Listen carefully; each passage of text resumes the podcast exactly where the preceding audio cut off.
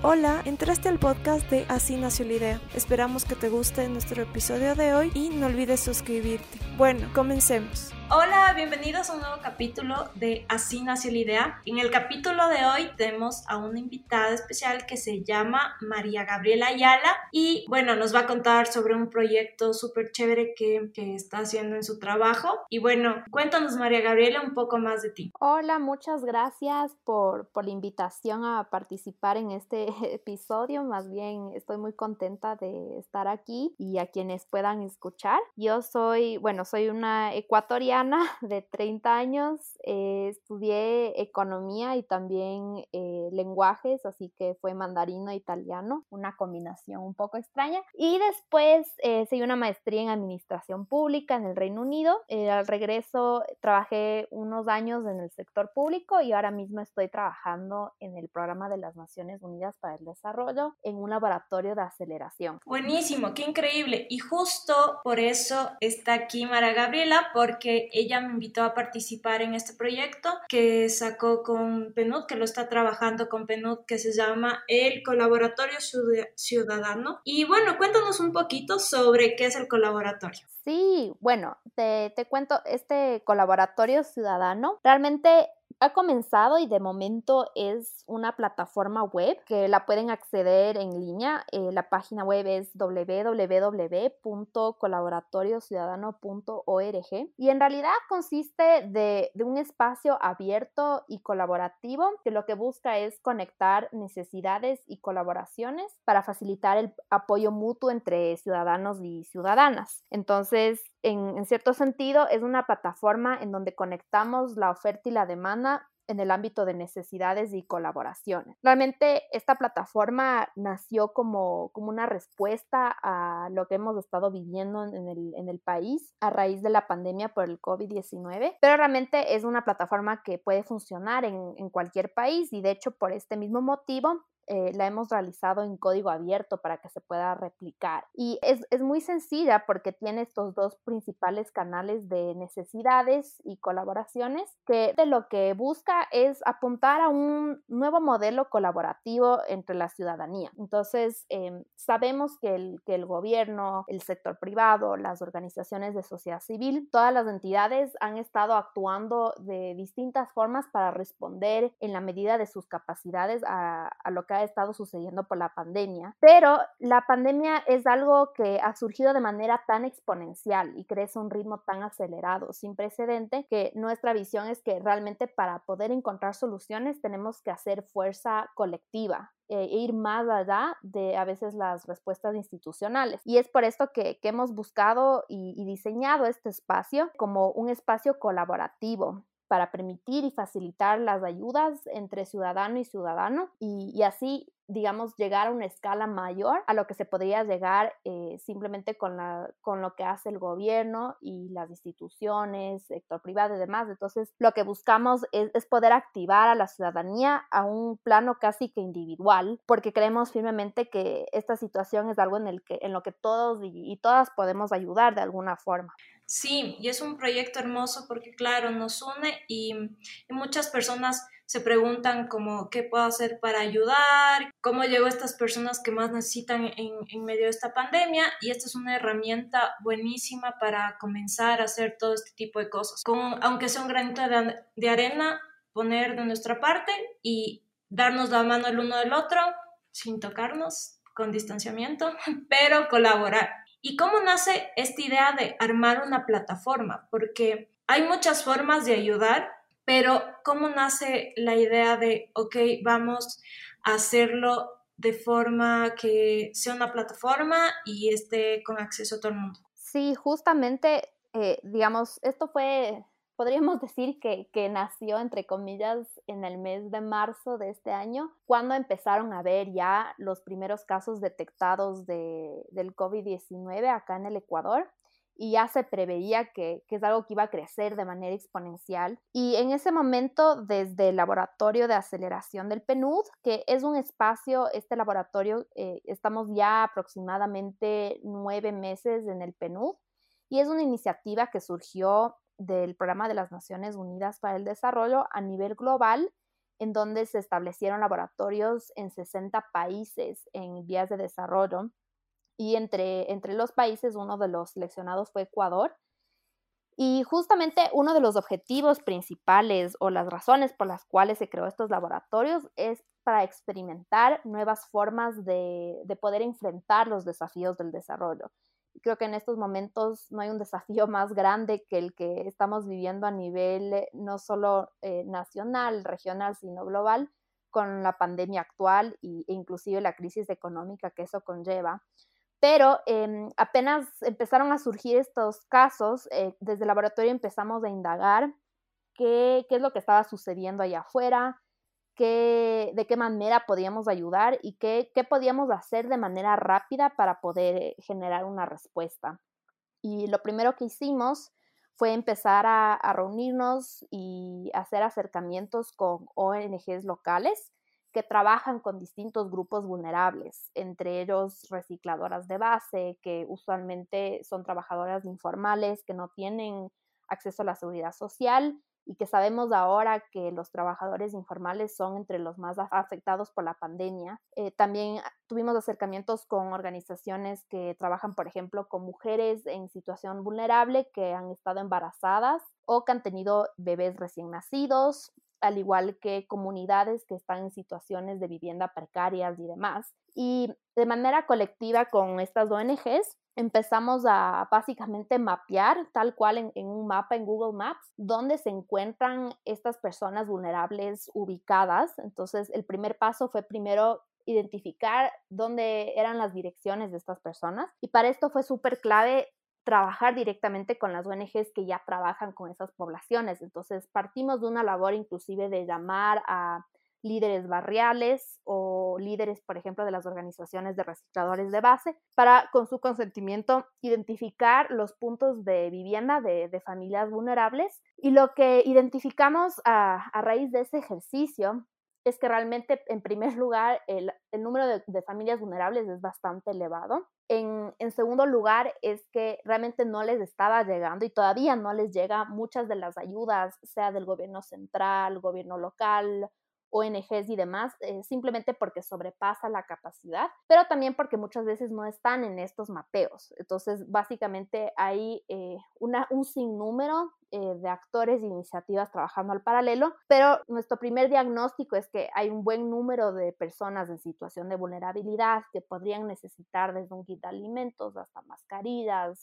inclusive alimentos para sus mascotas justo hace una semana, eh, me parece más o menos, salí en las noticias que em, a raíz de la pandemia muchas personas han estado, por ejemplo, abandonando a sus mascotas y esto tiene que ver por el costo elevado de mantenimiento. Entonces vemos una, un sinnúmero de necesidades que no necesariamente están cubiertas por alguna entidad. Y entonces fue ahí que nos preguntamos eh, de inicio con este grupo qué es lo que podemos hacer, qué, qué podríamos hacer al respecto y identificamos que una forma de, de poder suplir estas necesidades sería precisamente el activar un nivel de colaboración individual, ciudadano a ciudadano, eh, que permita que alguien ahí en la comunidad, en el barrio, pueda apoyar de alguna manera. Y sabiendo que, esta es una situación que también es económica y muchos hay afectados, pues nos encontramos también con muchísimas personas que querían ayudar, pero no sabían cómo, no sabían eh, a dónde acudir cuál sería el espacio para hacerlo y como los gobiernos u ONGs, etcétera,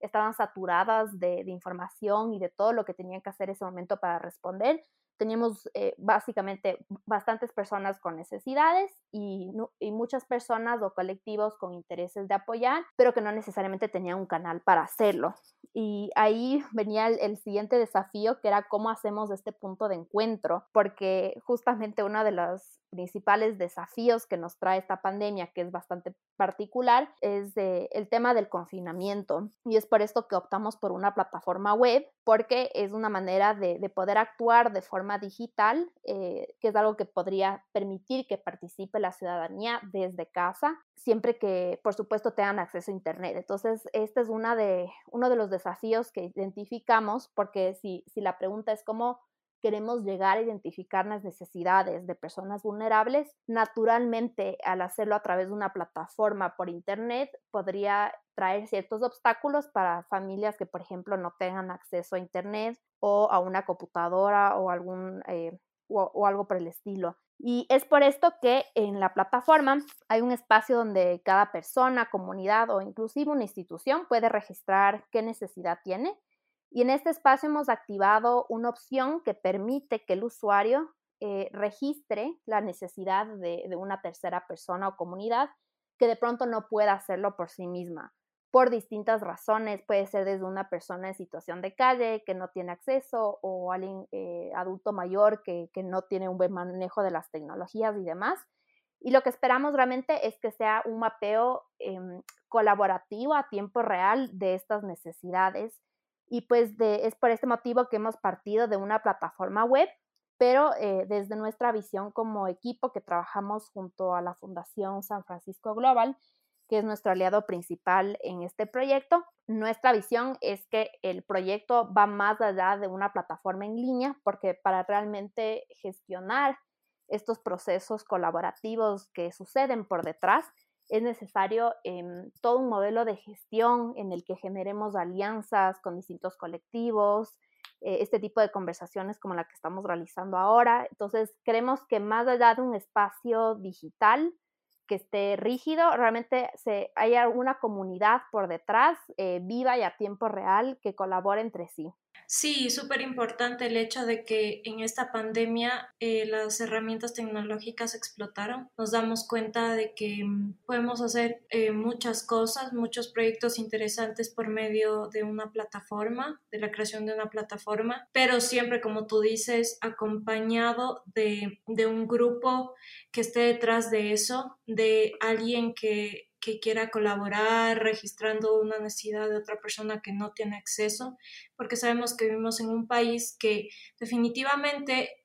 tenemos puntos en los que no hay internet, hay personas que no cuentan con un dispositivo móvil ni un dispositivo desktop o algo parecido pero siempre tenemos personas que conocen a esa otra persona que tiene esta necesidad y que le puede ayudar a registrar su necesidad y ser parte de esta comunidad. Y el hecho de que podamos tener un espacio donde podamos colaborar de muchas formas, porque la plataforma tiene muchas opciones para colaborar y eso es lo, lo hermoso de esto, porque si es que digamos, no tienes dinero, puedes aportar con comida, si no tienes comida, puedes aportar con servicios. Y cuéntanos también un poquito más de, de las formas que cualquier persona que nos esté escuchando puede colaborar. Claro que sí. Como parte de, este proyecto hemos intentado diagramar y en cierta forma identificar cuáles son los tipos de colaboraciones que se pueden dar. Y en primer lugar quisiera destacar que, este espacio es completamente abierto para cualquier tipo de colaboración. Y si existiera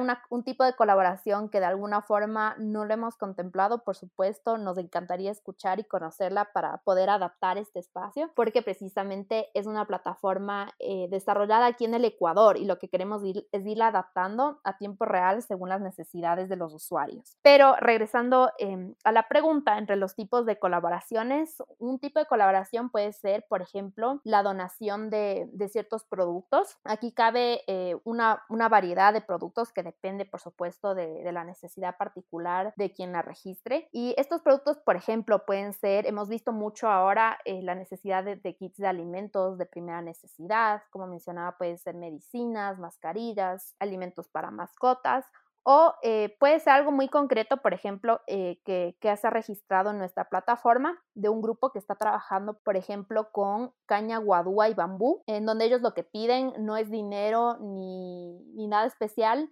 sino el material, que es la caña guadúa y el bambú, que se encuentra en ciertas zonas de la provincia de Pichincha, y están utilizando este material para un proyecto en el que crean muebles, eh, reclinatorios, camas y demás, que son diseñados, digamos, pensando eh, para que sean más cómodos para quienes los utilicen. Y el objetivo de este proyecto eh, lo, hicieron igual a, raíz del COVID-19 y está enfocado, por ejemplo, a, a dar trabajo a los artesanos. Entonces, esto se extiende una variedad de productos que varía según cuál pueda ser la necesidad. El segundo ítem o tipo de colaboración tiene que ver con el voluntariado, esencialmente poder donar de tu tiempo y al hacerlo de alguna forma proveer un servicio o un grupo de servicios a otras personas o a la comunidad. Y en este punto particular, nos hemos aliado con la Fundación Voluntar, que a su vez está compuesta de, una alianza de 36 organizaciones eh, que han trabajado con varias universidades y ahora tienen aproximadamente 1.500 voluntarios registrados. Y tenemos eh, por este motivo un canal adicional en la plataforma que promueve el voluntariado de ambos lados. Entonces, esto puede darse sea por el lado de la necesidad, donde, por ejemplo, puede ser un colectivo eh, que necesita un grupo de voluntarios para hacer una gestión particular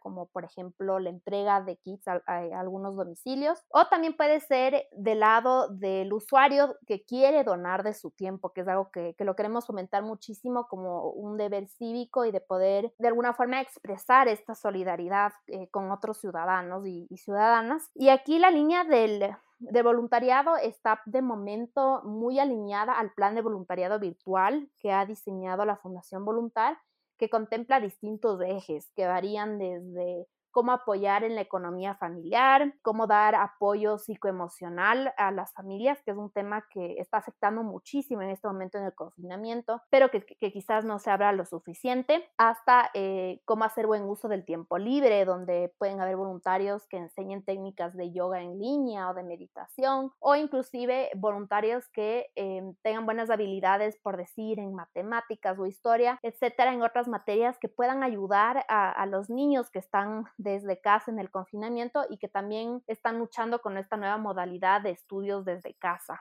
que vendría a ser la teleeducación. Y ahí, para dar un ejemplo, pues eh, precisamente hace un momento estaba revisando la, plataforma y como decía, eh, el tipo de colaboración puede variar mucho según lo que la imaginación inclusive que uno tenga, porque realmente creemos que todos y todas tenemos algo que ofrecer, pero me ha dado mucho agrado em, ver que una persona recién ha publicado que, que puede colaborar promoviendo el buen uso del tiempo libre y algo tan sencillo como ofrecer a la comunidad las mejores recomendaciones recomendaciones de películas y series para sacarle provecho a tiempo libre. Dice que también brinda soporte y alternativas para reorganización de la economía familiar y demás. Entonces, eh, es súper em, motivante ver este tipo de intercambios donde las personas ven formas en las que pueden colaborar, porque a veces sin uno darse cuenta hay algo que tú puedes ofrecer que le puede ser útil a alguien más y en este caso, como el que les acabo de contar, es alguien que, de pronto tiene muy buenas recomendaciones de, películas. En, tercer lugar, eh, otra línea de, colaboraciones que, que, hemos identificado son las ideas. Y esto es algo que le queremos potenciar muchísimo más y que creemos que esto sí aplica para todas las personas porque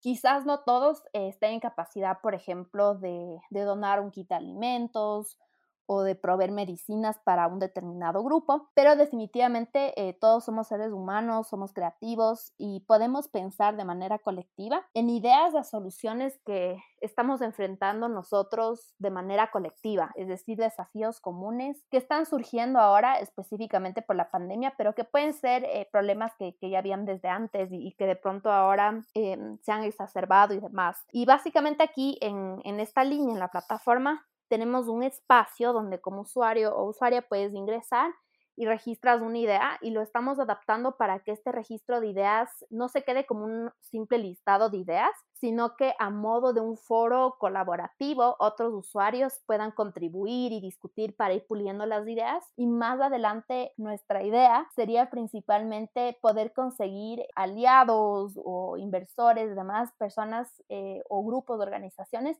que puedan apoyar a las ideas mejor votadas y ver cómo podemos conseguir que de alguna forma se apliquen o se vuelvan una realidad. Y en cuarto lugar tenemos una línea que la hemos llamado el famoso trueque, que es una práctica realmente ancestral que, que ahora está retomando cada vez más y, y, que, y, que, es muy sencillo, no puede ser algo tan simple como alguien que quizás... Eh, tenga unas bananas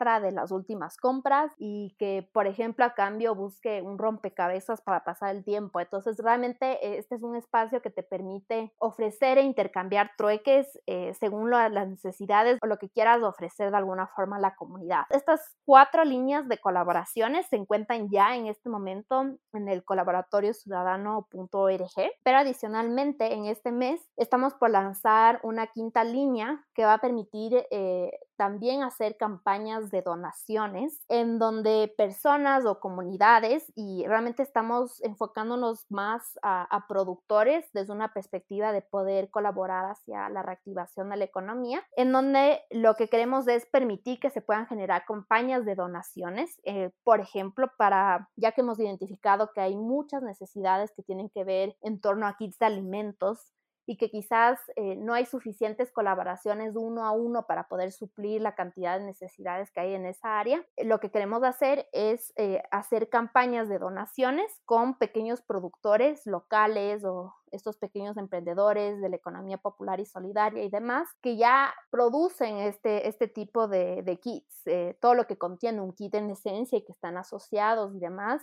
pero que también se han visto muy afectados en este momento por la situación económica. Y pues el objetivo es que se recauden fondos de manera colaborativa de la ciudadanía para eh, comprar un número de kits y que este, estos kits que se adquieran eh, se adquieran precisamente a través de estos grupos de productores locales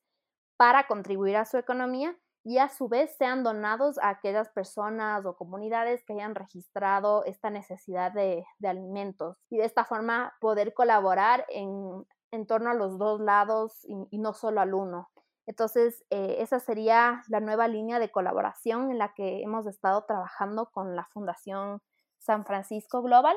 y que ya en este mes de julio va a estar activo también para que los usuarios puedan hacer uso. Sí, hay tantas formas en las que se puede colaborar y es súper importante como que cada uno em, pensar cuál es la mejor manera en la que yo puedo colaborar. Siento que, por ejemplo, el trueque sí se ha vuelto una forma em, muy popular en, en, esta época de cuarentena, como ha resurgido y es súper interesante cómo las necesidades hacen que vuelvan este tipo de, de actividades que antes eran tan cotidianas. O sea, era el trueque de semillas por, no sé, semillas de maíz por papa pero ahora estamos haciendo truques de otras cosas distintas. El otro día veía que un chico estaba haciendo el trueque de un almohadón gigantesco en forma de zanahoria, porque no sé, una le había hecho y él ya no tenía espacio porque el, este, este peluche gigantesco tenía como dos metros de alto. ¡Wow! Y era loquísimo porque era súper grande. Él decía como que, ok, es algo que, que capaz a alguien le interese y, y quiero, no sé, hacer el treque con miel de abeja o pasteles. Lo que buscan más es como que cositas como estas, miel de abeja, pasteles em, que sean saludables, comida, frutos secos. Algunas otras personas buscan eh, ropa o, por ejemplo, esto que tú decías, rompecabezas o cositas así que que, capaz son, eh, un, capaz son tan, a veces ni lo pensamos, pero que nos puede llevar como un poco de alegría a nuestras vidas, como, no sé, puede cambiar el ánimo de una persona tener algo nuevo o algún antojito que te puedes intercambiar, ¿no? Entonces el chico contaba en una de sus historias que por fin logró tener la zanahoria gigante un nuevo hogar. ¡Qué bien! Entonces es súper interesante como estas nuevas formas, mejor dicho, estas antiguas formas que, que son milenarias, retoman en una actualidad totalmente distinta, en un mundo totalmente digitalizado, donde ahora estamos haciendo trueques virtuales y que a la final tenemos que igual conectar con una persona para hacer el intercambio. Igual otra de las formas que, que es súper importante es esto de poder ofrecer un servicio. Yo creo que en esta pandemia se ha dado mucho el tema de la salud mental y muchas personas eh, no han vivido tanto tiempo encerradas y hemos tenido largos meses en, en, el que hemos tenido que conectar con nuestras familias, otras personas han pasado la cuarentena solas y la salud mental es, es algo que, que muchas veces no, no lo tomamos tan como que tan en cuenta y que es tan importante, pero lo es. Entonces el hecho de que una persona te puedas hacer una conversación si te sientes solo y ese intercambio de, de servicio, de un servicio de, de acompañamiento o, o, un servicio psicológico o brindarte apoyo emocional puede mejorar la calidad de vida de la otra persona que necesita esto. Entonces hay un montón de formas distintas en las que se pueden colaborar y para eso está el colaboratorio, para brindarte todas las opciones posibles que, que, tengas para lograr eso, para lograr ser un poco más empáticos y dar este apoyo a las personas que más lo necesitan. Y eso quiere decir, puede ser cualquiera de nosotros que necesitemos desde como digo, apoyo emocional hasta hacer treque de una zanahoria gigante o un kit de necesidades básicas y que podamos encontrar ese match de la otra persona que nos pueda ayudar con esa necesidad. Entonces, eso creo que es una parte súper interesante y súper importantísima y encontremos la necesidad correcta para poder ayudar. Eh, una cosa también de las, de las que tú habías comentado antes es esto de, de la violencia de género que se está dando en, ahora en este tiempo, es como que ha aumentado un montón. Cuéntanos un poquito más sobre eso. Así es, de, de hecho, bueno, esto realmente es un fenómeno que se ha identificado eh, realmente a nivel mundial a raíz de la pandemia. Y lo que se ve es que la pandemia ha tenido un efecto bastante agravante sobre la violencia de género. En algunos países hemos visto eh, una tendencia en la cual ha aumentado significativamente, por ejemplo, el número de llamadas de denuncias por violencia de género sin embargo, en el Ecuador, y hay, países que, tienen esta tendencia también, lo que, lo que se ha visto, que, quizás a, primera instancia parece ser eh, algo asombrador, es que el número de llamadas, de denuncias, había disminuido considerablemente. Y por supuesto, viendo eso a primera vista, uno podría asumir que han habido menos llamadas y por tanto ha habido menos violencia, pero de hecho lo que, lo que demuestra esto es un síntoma de que al estar en casa conviviendo con el agresor, las víctimas de la violencia de género no tienen manera de, poderlo denunciar, no tienen realmente esas alternativas y, y, por esto es que se ha reducido el número de llamadas, lo cual de hecho es particularmente preocupante porque quiere decir que las mujeres en esta situación no tienen la posibilidad de poderlo denunciar. Y es ahí donde eh, han surgido bastantes incógnitas de qué se puede hacer al respecto, cómo se puede dar una respuesta, porque es difícil, eh, por ejemplo, para, para el Estado u otros colectivos de sociedad civil, poder brindar estos servicios si no se sabe qué, qué, es lo que está sucediendo o a quién se debe brindar estos servicios. Pues acá en Ecuador, igual en esta línea, surgió una iniciativa bastante interesante y muy, digamos, innovadora del de lado de, de, sociedad civil, que fue liderada por esta incubadora Impacto acá en Ecuador y que realmente fue una hackathon en donde hubo invitados y participantes a nivel regional, no solo en el Ecuador, porque realmente esto es un, un efecto que está sucediendo en todas partes y si bien hay características propias de cada país, la problemática es muy similar y esta fue una hackathon 100% en línea por las condiciones en las que nos encontramos de 48 horas, donde participaron eh, más de 100 participantes y se llegaron a 23 soluciones y de las cuales identificaron tres soluciones ganadoras. Y eh, es muy interesante porque precisamente una de las soluciones que a mí más me llamó la atención era una que se, se denominaba el recetario de la vecina, en el cual este grupo de participantes lo que habían ellas identificado es que uno de los momentos en el cual las mujeres sí salen del hogar, en donde en este momento, bueno, ahora estamos en semáforo amarillo en muchas provincias, entonces eh, ya hay más movilidad, pero esta hackathon se realizó en el mes de abril cuando el confinamiento era absoluto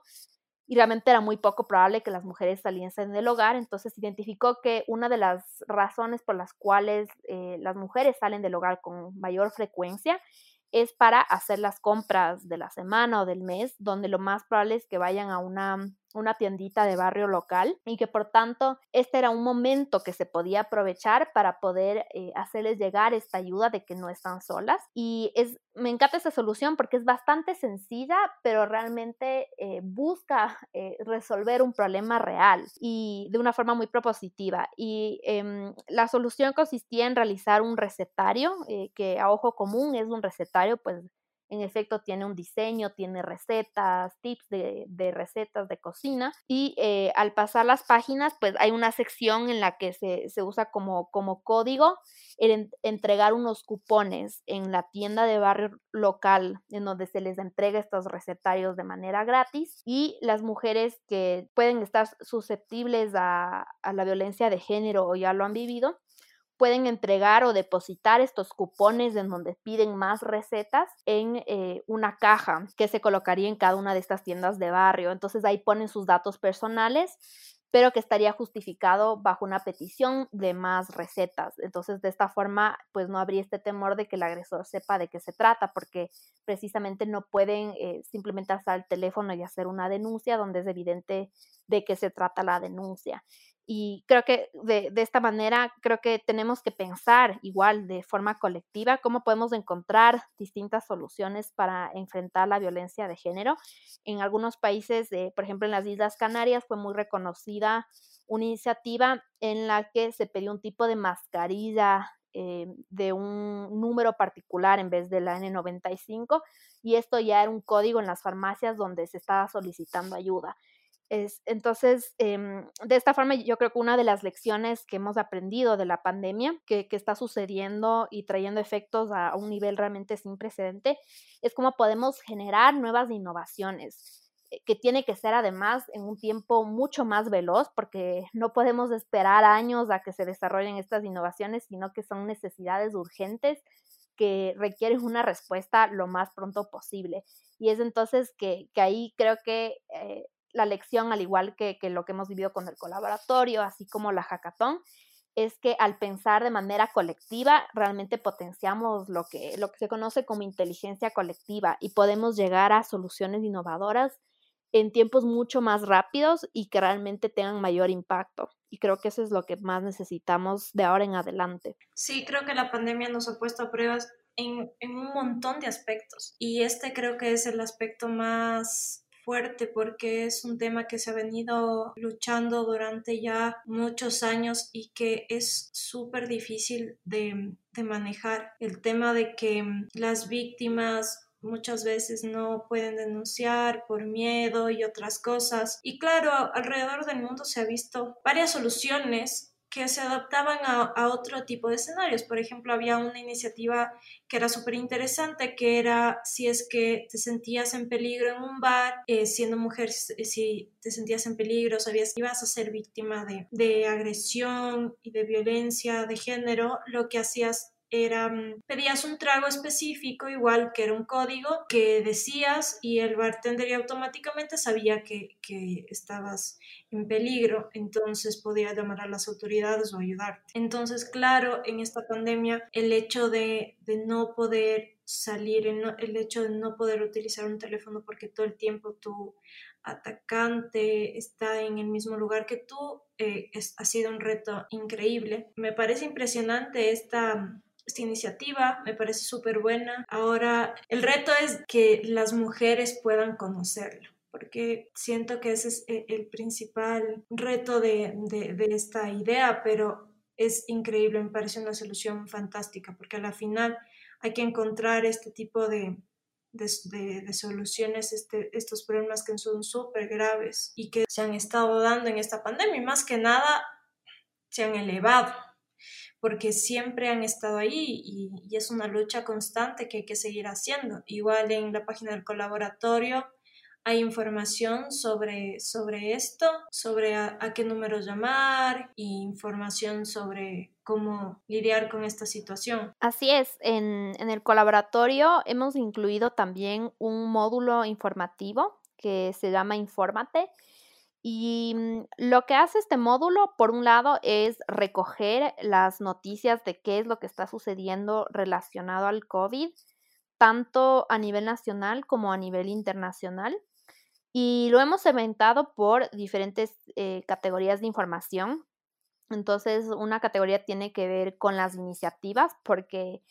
justo en el mes de marzo, pero ahora más que nunca lo que vemos es que hay un, brote bastante amplio de iniciativas, muchísimas ideas y a veces eh, como usuario, como ciudadana, es un poco fácil em, perderse y no saber qué nomás está sucediendo. Entonces, en ese espacio recogemos las iniciativas de, qué es lo que está surgiendo en distintos espacios. Tenemos la, sección de noticias, una, una, sección de eventos y actividades eh, donde queremos, por, ejemplo, promocionar em, webinars, charlas, todo este tipo de actividades que de momento son virtual y por supuesto si más adelante em, la situación lo permite, se, podrán incluir actividades presenciales también. Y tenemos una sección en donde recogemos los recursos y herramientas y aquí el objetivo es separar de, la, de las noticias que, más que nada tiene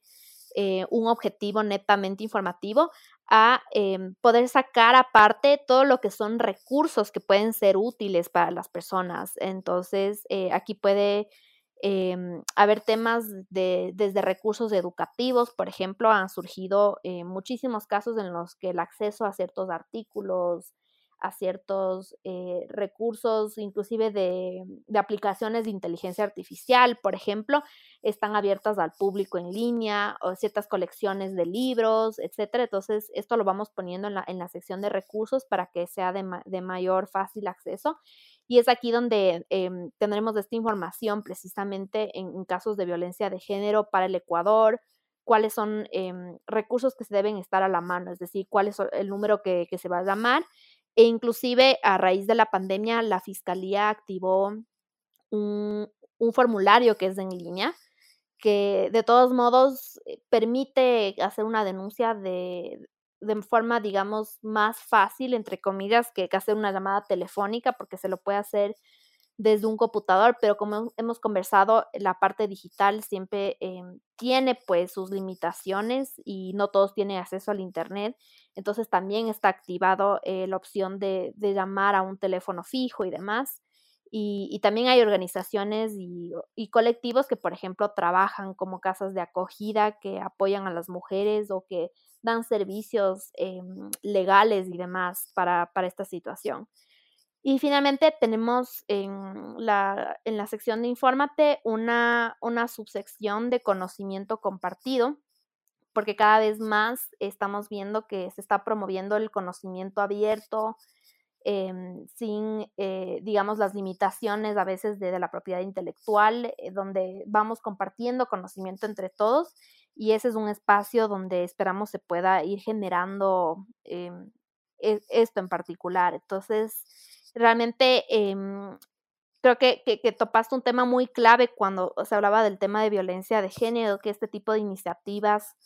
como lo es eh, estos, estos eh, códigos secretos o, este recetario demás,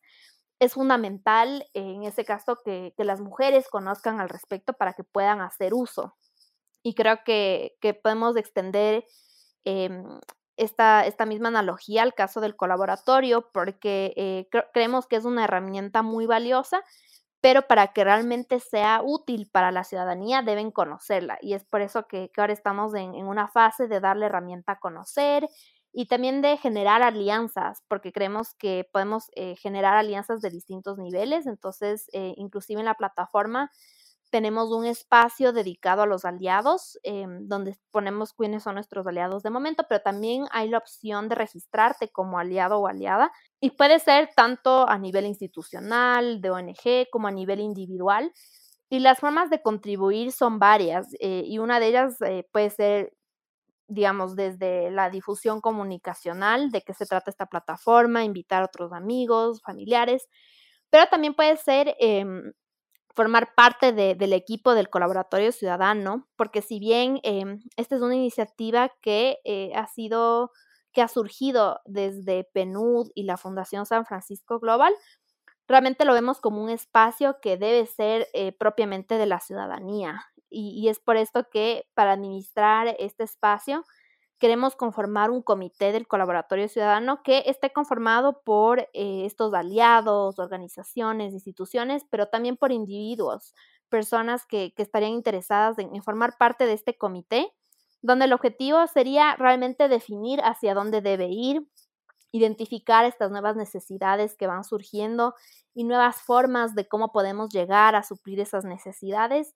de forma que las decisiones que se tomen sobre hacia dónde va esta plataforma, este espacio abierto, realmente sean colaborativas y no que sean tomadas desde, una, desde un punto de vista institucional, sino que la ciudadanía pueda formar parte de esto no solo como usuario, pero sino como administradores también.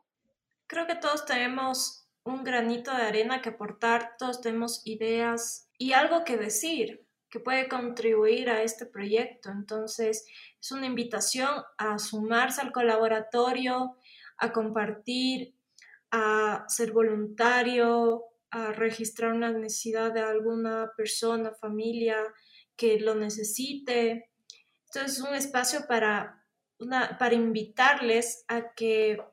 visiten la página, compartan em, con alguien que lo necesite, con alguien que sepa de una necesidad, porque muchas veces vemos en redes sociales que existen estas necesidades, pero ahora tenemos ya un lugar donde alojarlas. Hay personas que tienen todas estas ganas de colaborar y de ayudar a otros, entonces este es el sitio. Ideas es lo que más se necesita para, para superar este, esta pandemia. Em, esto es, un reto que lo que hace es que nosotros comencemos a pensar creativamente y, a y que contribuyamos con ideas para superar lo que estamos pasando. En cada dificultad siempre hay este espacio de, de crear algo nuevo y surgen estas grandes ideas que pueden ayudarnos a evolucionar como sociedad Muchas gracias María Gabriela por estar aquí, por contarnos más del colaboratorio. Yo pienso que es una idea increíble. y gracias por hacerme parte de eso. Gracias por dejarme participar también en el colaboratorio. Y, y bueno, compartan, visiten la página. Les voy a dejar el link en la descripción de la página web y de las redes sociales del colaboratorio para que lo sigan y para que puedan ver y también colaborar con, cualquier cosa que necesiten. Muchísimas gracias a ti, Carolina, por realmente acompañarnos en el, en este, digamos, este viaje que ha sido el, el Colaboratorio Ciudadano, una pequeña trayectoria desde mediados de marzo. Y realmente como equipo estamos muy contentos de, de estar ahora en, en, una fase donde ya la podemos difundir de manera esperamos más masiva porque ya la herramienta está completa. Como primero lanzamos una versión bastante rápida para poder responder a la situación y posterior a eso hemos trabajado junto a la Fundación San Francisco Global para hacer un, rediseño de la página que, esté más, digamos, que, tenga un diseño realmente enfocado en, en los usuarios y que sea más fácil de navegar y pues ahora eh, luce bastante sencilla. Me, me faltó nada más mencionar que inclusive tiene un mapa. Entonces, esta realmente es una ventaja porque todas las necesidades y colaboraciones están georreferenciadas para poder facilitar que puedas colaborar cerca de ti y pues así también evitar largos desplazamientos, que no es lo que buscamos ahora en, en estos tiempos de pandemia. Y por supuesto, nos encantaría escuchar sus ideas, sus sugerencias y estaríamos muy contentos de, que puedan visitar la página, las redes sociales y por supuesto cualquier duda eh, estamos muy pendientes sea en las redes sociales o también a través de nuestro correo que es info. Así que muchas gracias por este espacio. Gracias a todos por escuchar este capítulo de Así nació la idea. Los esperamos la siguiente semana con nuevas sorpresas y nuevos invitados.